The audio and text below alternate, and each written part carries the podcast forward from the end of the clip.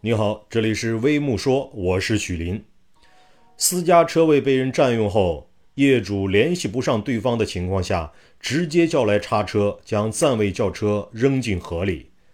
这是十一月十九日晚发生在福建福州的一幕。二十日，涉事小区物业工作人员称，目前已有相关部门到场处置。有目击者称，被丢下河的车辆已经被打捞上来。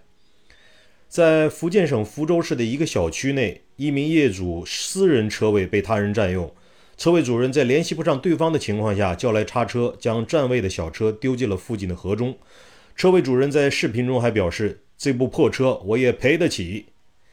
涉事小区物业工作人员说，两部车都有自己的车位，车被扔进河里的业主当时确实将车停在了另一业主的私人车位上，具体纠纷并不清楚。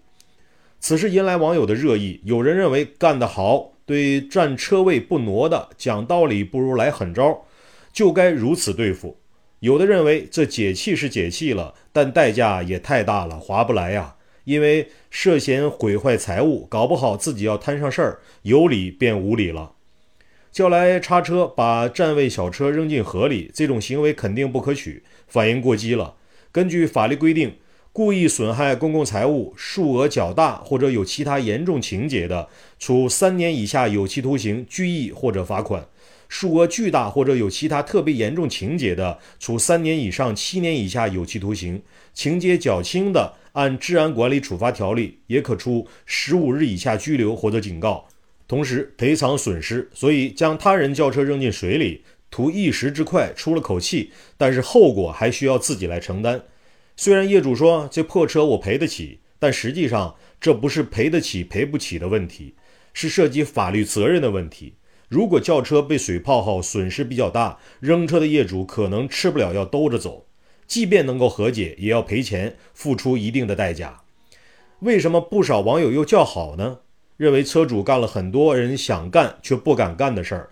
现实中不乏霸占他人车位又不愿挪车的现象。碰到了不讲道理的，还真是头疼，又没有好的解决办法，于是有了各种硬核维权，诸如将对方车子上锁，或将对方车子拖走，还有扎车胎、砸车玻璃、划车、泼垃圾之类的报复行为。更有甚者，在沟通挪车未果后，开车故意多次撞击对方停车车辆，这都是极其错误的行为。